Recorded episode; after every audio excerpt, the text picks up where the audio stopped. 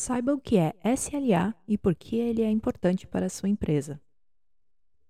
Você já ouviu falar em SLA? Se você já contratou uma prestadora de serviços de TI, já deve conhecê-lo, pois trata-se de um dos documentos mais importantes para a compra ou investimento em tais serviços. Mas por que ele é tão importante assim?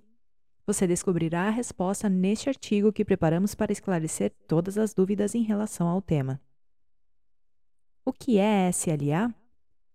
O Service Level Agreement, SLA, ou, numa tradução livre, o Acordo de Nível de Serviço, é um mecanismo utilizado para governar o relacionamento entre prestadora de serviço e cliente. Define o nível de serviço que você espera de um provedor e as expectativas de desempenho, estabelecendo métricas pelas quais ele é medido, bem como penalidades caso os níveis acordados não sejam alcançados e também bônus para superá-las. O SLA surge com a terceirização da TI, no final dos anos 80. Com o serviço terceirizado, os projetos tornam-se cada vez mais personalizados, necessitando acordos de controle específico para cada caso. A frequente construção desse documento conduziu a uma padronização da sua criação, sendo amplamente utilizada. Por que o SLA é importante?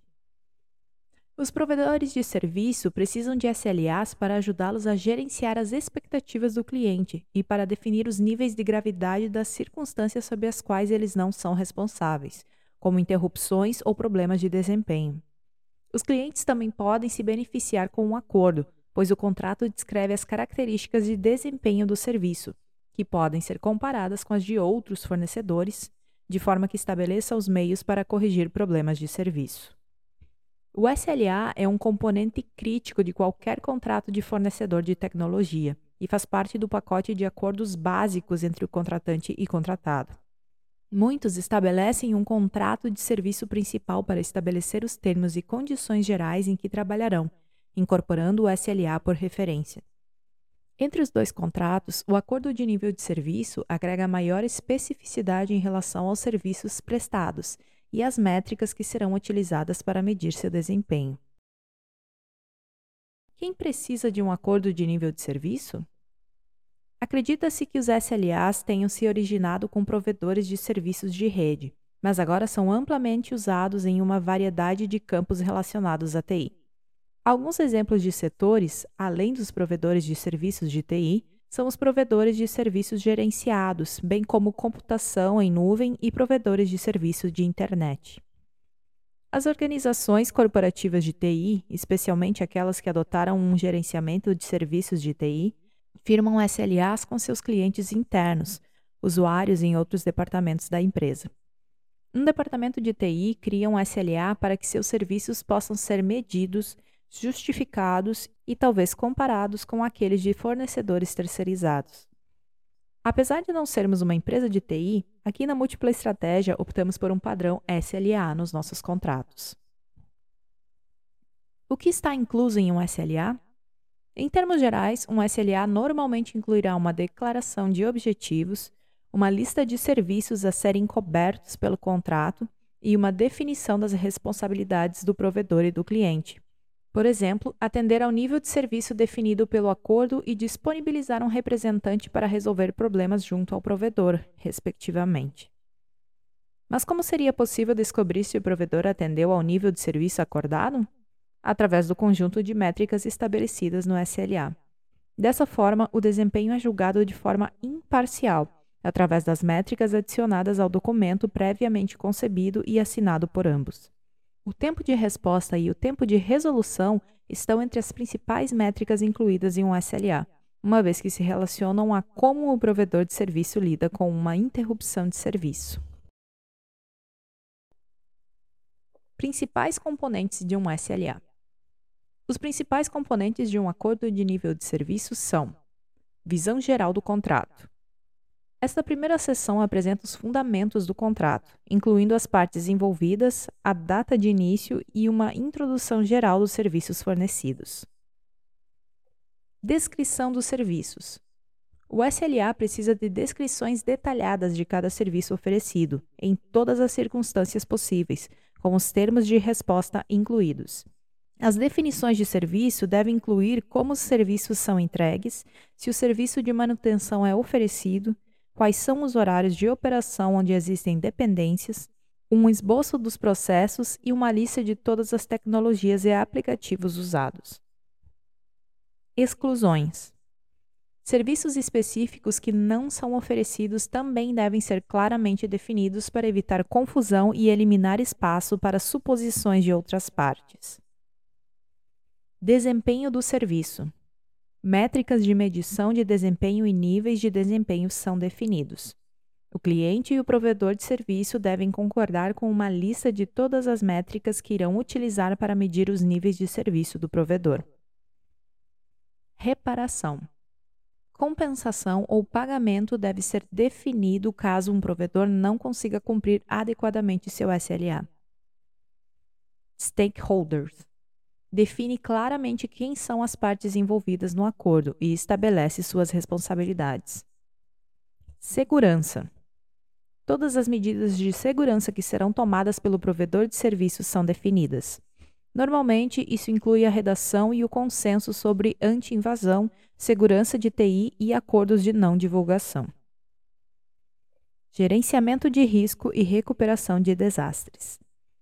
Os processos de gerenciamento de risco e um plano de recuperação de desastres são estabelecidos e claramente comunicados. Rastreamento e relatório de serviço. Esta seção define a estrutura de relatório, os intervalos de rastreamento e as partes interessadas envolvidas no acordo. Revisão periódica e processos de mudança.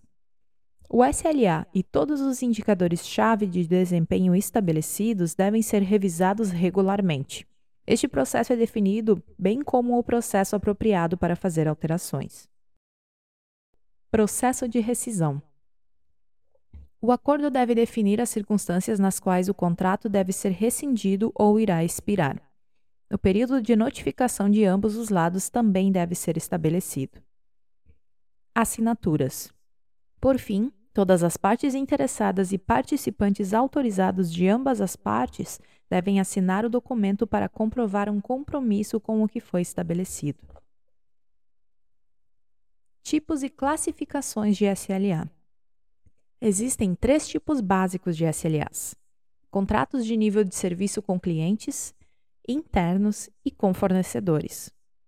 Um contrato de nível de serviço ao cliente é entre o provedor e um cliente externo. Um SLA interno é entre o provedor e seu cliente interno, pode ser outra organização, departamento ou local.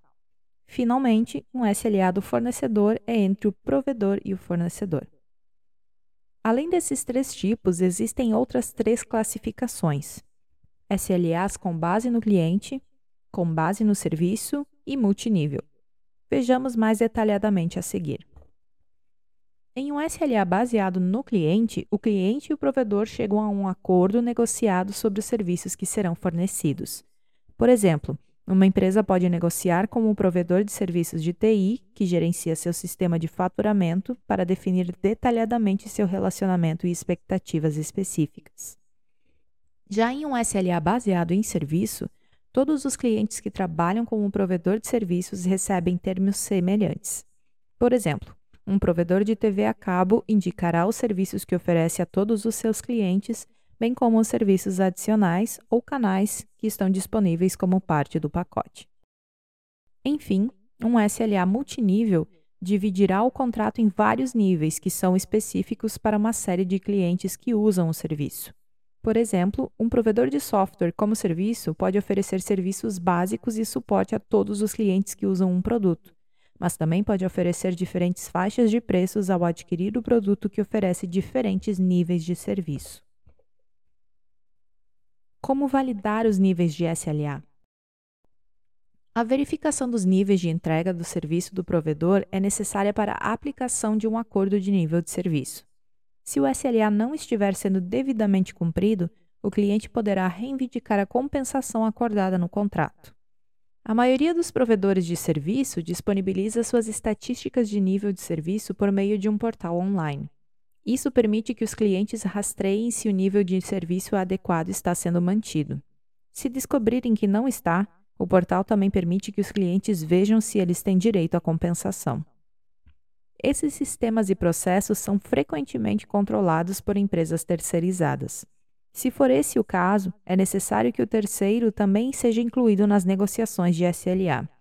Isso fornecerá a eles clareza sobre os níveis de serviço que devem ser rastreados, assim como explicações sobre como rastreá-los. Também estão disponíveis ferramentas que automatizam a captura e exibição de dados de desempenho de nível de serviço. O SLA é uma parte crítica de qualquer contrato com o fornecedor e será recompensado a longo prazo, se o SLA for devidamente pensado e codificado no início de um relacionamento. Ele protege ambas as partes e, caso surjam disputas, irá especificar soluções e evitar mal-entendidos. Isso pode economizar relevante tempo e dinheiro para o cliente e o fornecedor. E aí, o que achou? Está pensando em implantar o padrão SLA em sua empresa, assim como utilizamos aqui na Múltipla Estratégia? Você pode ter certeza que tanto você quanto seu cliente serão beneficiados com o um acordo. E se restou alguma dúvida, deixe seu comentário ou entre em contato que responderemos o seu questionamento. Múltipla Estratégia transformando ideias em bons negócios. In God we trust.